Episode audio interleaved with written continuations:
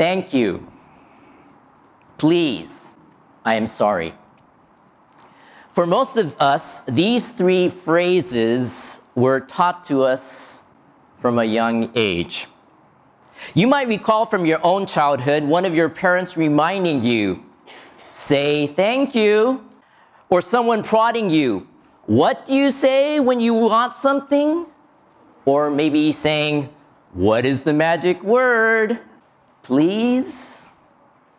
And of course, when we have done something wrong or hurt someone, we were taught to say, I am sorry. As we have been looking together at the Lord's Prayer, in some ways we were reminded to say these three phrases to God. First and foremost, we are to express our gratitude to God. That is to acknowledge Him as our Heavenly Father and give Him praise. When we recognize God as our Creator and acknowledge Him as the one who not only gives us physical life, but also gives us eternal life through His Son Jesus Christ, then we should be filled with gratitude toward Him. It is most fitting for us to say to Him, Thank you, regularly and primarily. As Pastor Okura reminded us last Sunday, we are to ask the Heavenly Father, Give us today our daily bread. This is indeed our please prayer to God. We humbly ask, Please give us today our daily bread. And we can once again say thank you to our Heavenly Father because He freely and continually provides for our daily needs, both physical and spiritual. In many ways, the next progression in the Lord's Prayer, which we will look together at this morning, has to do with saying, I am sorry.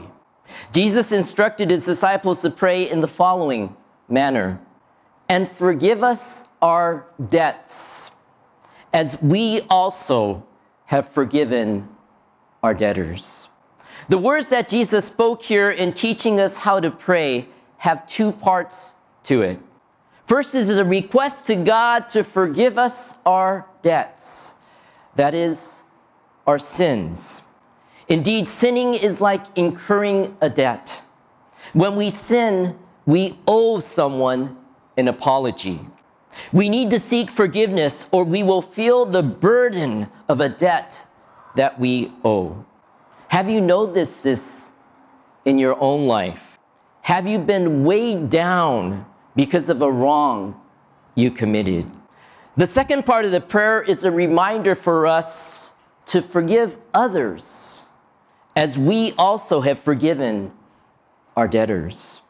Indeed, not forgiving others can also weigh heavily upon our hearts like a debt that is owed. Forgiving others is just as important as seeking forgiveness. We all need and desire forgiveness to be set free from our debts. Immediately after teaching his disciples how to pray, that is the Lord's Prayer, Jesus said the following For if you forgive others for their transgressions, your heavenly Father will also forgive you. But if you do not forgive others, then your Father will not forgive your transgressions. Since I will be speaking from the, this portion of Scripture in a couple of weeks, I will focus on the importance of forgiving others when we look at these verses then. Today, I will focus on the importance and blessing of us seeking God's forgiveness. First of all, we must recognize how we have sinned against God and thus need to seek His forgiveness. We seek forgiveness in general because we want to be restored to a right relationship with someone we have wronged. The wrong could be in the form of hurting the person directly through our words or actions. The wrong could also be in the form of willfully or even accidentally causing an inconvenience to a person by mishandling or destroying that person's property. These wrongs against other people basically fall within the latter half of what is called the Ten Commandments. And they are honor your father and mother, that your days may be prolonged in the day which the Lord your God gives you. You shall not murder. You shall not commit adultery. You shall not steal. You shall not bear false witness against your neighbor. You shall not covet your neighbor's house. You shall not covet your neighbor's wife or anything that belongs to your neighbor. All this is summarized in the following phrase But you shall love your neighbor as yourself. I am the Lord. So when we do not love our neighbor as ourself and hurt or mistreat them, we have done wrong. We have sinned. And for such sins, we need to seek forgiveness. We should say, I am sorry. And most importantly, we are to seek God's forgiveness because it is His law that we have broken. However, there is also the first half of the Ten Commandments that we need to be aware of as well. You shall have no other gods before me. You shall not make for yourself an idol or any likeness of what is in heaven above or on the earth beneath or in the water under the earth. You shall not worship them or serve them. You shall not take the name of the Lord your God in vain. For the Lord will not leave him unpunished who takes his name in vain. Remember the Sabbath day to keep it holy. Six days you shall labor and do all your work. But the seventh day is a Sabbath of the Lord your God. In it you shall not do any work, you or your son or your daughter. For in six days the Lord made the heavens and the earth, the sea and all that is in them, and rested on the seventh day. Therefore the Lord blessed the Sabbath day and made it holy. All this is summarized in the following phrase You shall love the Lord your God with all your heart, and with all your soul, and with all your might. So, when we do not love God as we should, and dishonor Him, or mistreat or devalue Him, we have done wrong. We have sinned. And for such sins, we need to seek forgiveness. We should say, I am sorry. We are to seek God's forgiveness because it is His law we have broken and we have directly sinned against Him. Iniki and I had an interesting conversation with a taxi driver while in Japan. The taxi driver had mentioned that he believed in the Yaoyorozu no Kami, literally 8 million gods. So we explained why we were in Japan and that we were there on a short term missions trip. He then mentioned that he had read the Bible. In fact, he seemed to know quite a bit about the Bible. As Unike and I shared how Jesus, who had no sin, had died for us, this taxi driver said, Christianity is great because you just have to ask for forgiveness and you receive it. This is true. Indeed, we are blessed to be able to ask God for forgiveness. The truth is, only God can truly forgive us of our sins. And this forgiveness is possible because God Himself, through the sending of His Son Jesus Christ, paid for the penalty of our sins through His sacrificial death on the cross. Romans 6:23 reminds us for the wages of sin is death, but the free gift of God is eternal life in Christ Jesus our Lord. This verse reminds us that there is a penalty for our sins. We all deserve death. We have earned death. The penalty for sin, even one sin, is death. Since none of us is without sin, none of us is exempt from death. Thus, only Jesus Christ, who was without sin, could save us. He did so by going to the cross to die on our behalf, incurring the death sentence for sin that we deserve. Thus, this verse also reminds us that the free gift of God is eternal life in Christ Jesus, our Lord. It is only by God's grace that we can have eternal life through faith in Jesus Christ. Such is the blessing of receiving God's forgiveness through Jesus Christ's perfect work of salvation. And forgive us our debts.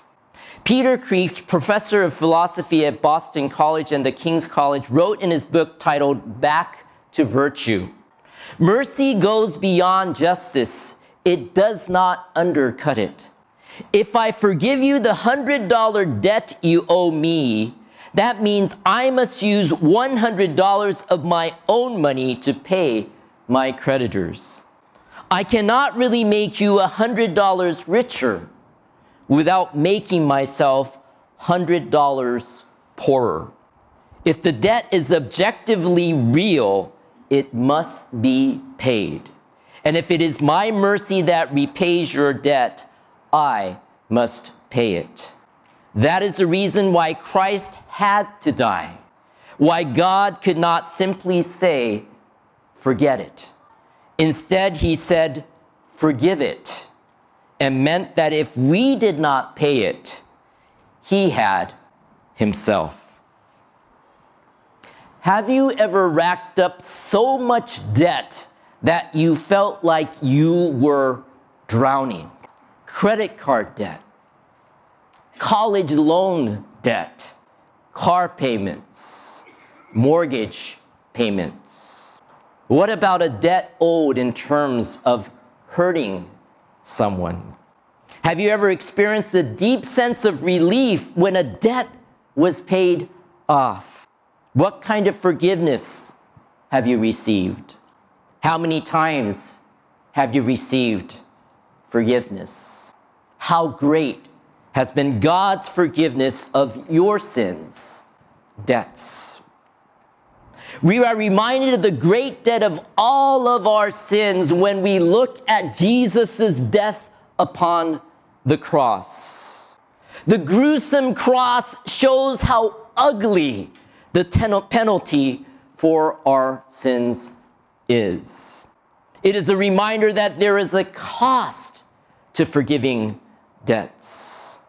It is also a reminder that the great cost of the debt of sin was fully paid by Jesus through his death on the cross. For Jesus himself declared that our debts, that our sins have been forgiven. John 19:30 describes this. It says, "Therefore when Jesus had received the sour wine, he said, "It is finished." And he bowed his head and gave up his spirit. When Jesus declared on the cross, "It is finished," and died, he had given his all to pay in full the penalty for our sins. The Greek word translated, it is finished, is tetelestai, which was an accounting term used for paid in full. Indeed, because of Jesus' perfect and completed work on the cross, God the Father has forgiven us of our debts. Thus, we are able to receive forgiveness from God when we humbly seek Him and say, I am sorry. The Apostle Paul fully understood this and wrote about this in his letter to the Colossians. Colossians 2 13 through 14. When you were dead in your transgressions and in the uncircumcision of your flesh, he made you alive together with him, having forgiven us all our transgressions having canceled out the certificate of debt consisting of decrees against us, which was hostile to us, and he has taken it out of the way, having it nailed to the cross. How great a debt! How great a forgiveness. We receive God's forgiveness because He is merciful and gracious. There's a retelling of a true story of a priest in the Philippines and a forgiving God in an unforgiving world written by Ron Lee Davis. The priest carried the burden of a secret sin he had committed many years before. He had repented but still had no peace, no sense of God's forgiveness. In his parish was a woman who deeply loved God and who claimed to have visions in which she spoke with Christ and he with her. The priest, however, was skeptical. To test her, he said, The next time you speak with Christ, I want you to ask him what sin your priest committed while he was in seminary. The woman agreed. A few days later, the priest asked, Well, did Christ visit you in your dreams? Yes, he did, he, she replied. And did you ask him what sin I committed in seminary? Yes. Well, what did he say? He said, I don't remember. What God forgives, he forgets. At the same time, we are reminded by the Apostle John that we are to confess our sins to God, not old sins over and over again, but new, new ones. 1 John 1 9 says, If we confess our sins, God is faithful and righteous to forgive us our sins and to cleanse us from all unrighteousness. This also reminds us that we are still prone to sin even as a Christian. Yet, because God is faithful and righteous, He continues to forgive us and cleanse us from all unrighteousness. Though all our sins, past, present, and future, have been forgiven when God has justified us, we still need to be quick to acknowledge sin in our lives and to confess it before God and trust in His forgiveness and cleansing. We do this not for our salvation, but to maintain our intimate fellowship with God. It is like a parent and a child getting into a fight and ending up hurting one another. The fight and the hurting one another do not change the parent and child relationship. However, if the parent and child want to have close fellowship with one another, they need to seek each other's forgiveness and be reconciled to one another. Thus, just as much as seeking God for our daily lives in the Lord's Prayer, so is the necessity to daily seek God's forgiveness. I can personally say for myself that what brings me back to this sanctuary every Sunday to worship God has nothing to do with me. I am not compelled to come here or feel worthy to come here because of anything that I have done. It is not because I'm a pastor of this church. It is not because I feel that I am a good Christian. In fact, if it was a sense that I was a good Christian that determined my ability or sense of confidence in coming before God to worship Him, then I would probably not be here at all. Most Sundays than not, I feel so unworthy and undeserving to come before God to worship Him, and much less to serve Him as a pastor.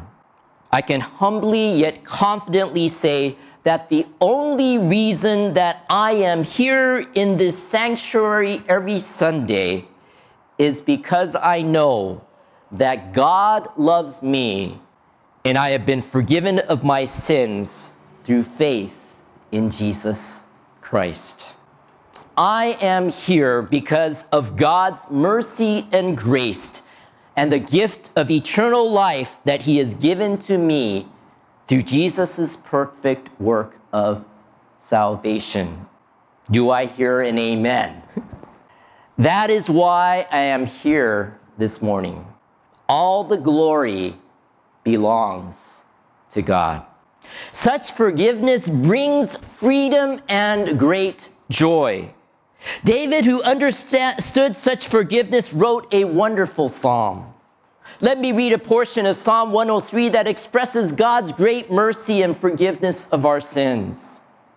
Bless the Lord, O my soul, and all that is within me, bless his holy name. Bless the Lord, O my soul, and forget none of his benefits, who pardons all your iniquities, who heals all your diseases, who redeems your life from the pit, who crowns you with loving kindness and compassion, who satisfies your years with good things so that your youth is renewed like the eagle. The Lord is compassionate and gracious, slow to anger and abounding in loving kindness. He will not always strive with us, nor will he keep his anger forever. He has not dealt with us according to our sins, nor rewarded us according to our iniquities. For as high as the heavens are above the earth, so great is his loving kindness towards those who fear, that is, revere him. As far as the east is from the west, so far has he removed our transgressions from us. Just as a father has compassion on his children, so the Lord has compassion on those who fear him. Our sins have been forgiven. Our debt has been paid. Thus, we can live freely to please God and live with Him forever. If you are still shouldering a burden of debt or sense of unforgiveness, then I remind you of the following words of Jesus and encourage you to turn to him. Jesus says, Come to me, all who are weary and heavy laden, and I will give you rest. Take my yoke upon you and learn from me, for I am gentle and humble in heart, and you will find rest for your souls. For my yoke is easy and my burden is light. Jesus invites us to come and rest in Him. This is the same Jesus who teaches us to pray and forgive us our debts. Jesus did not sin and therefore had no debts. His yoke is easy and his burden is light. Yet he willingly went to the cross carrying all of our sins, our debts, and shouldering our heavy burden of sin.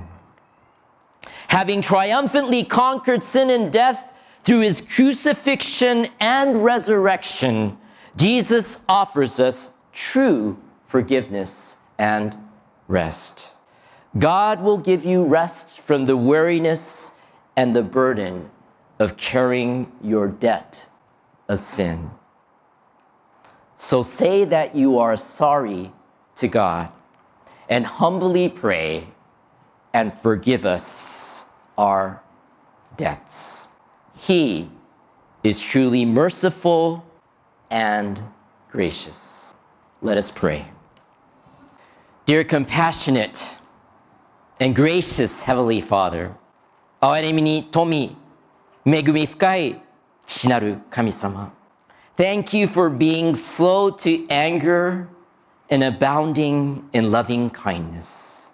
怒ること遅く、慈しみ 豊かであられることを感謝します。Thank you for sending your son Jesus Christ to die for our sins. 御子イエス・キリストを使わし、私たちの罪のために死なせてくださり、ありがとうございます。And we thank you that through Jesus' great sacrifice, as far as the east is from the west, so far have you removed our transgressions from us. そしてイエス様の偉大なる犠牲により、東が西から遠いように、私たちの戸が私たちから遠ざけられたことを感謝します。We thank you for forgiving us of our sins and enabling us to live together with you forever. 私たちの罪を許し、永遠にあなたと共に生きることを可能にしてくださったことを感謝します。Please help us to love and forgive others as you love us and forgive us. あなたが私たちを愛し、私たちを許すように、私たちも人々を愛し、許すことができるように、どうか助けてください。In Jesus' name we pray. イエス様の皆によって祈ります。アーメン。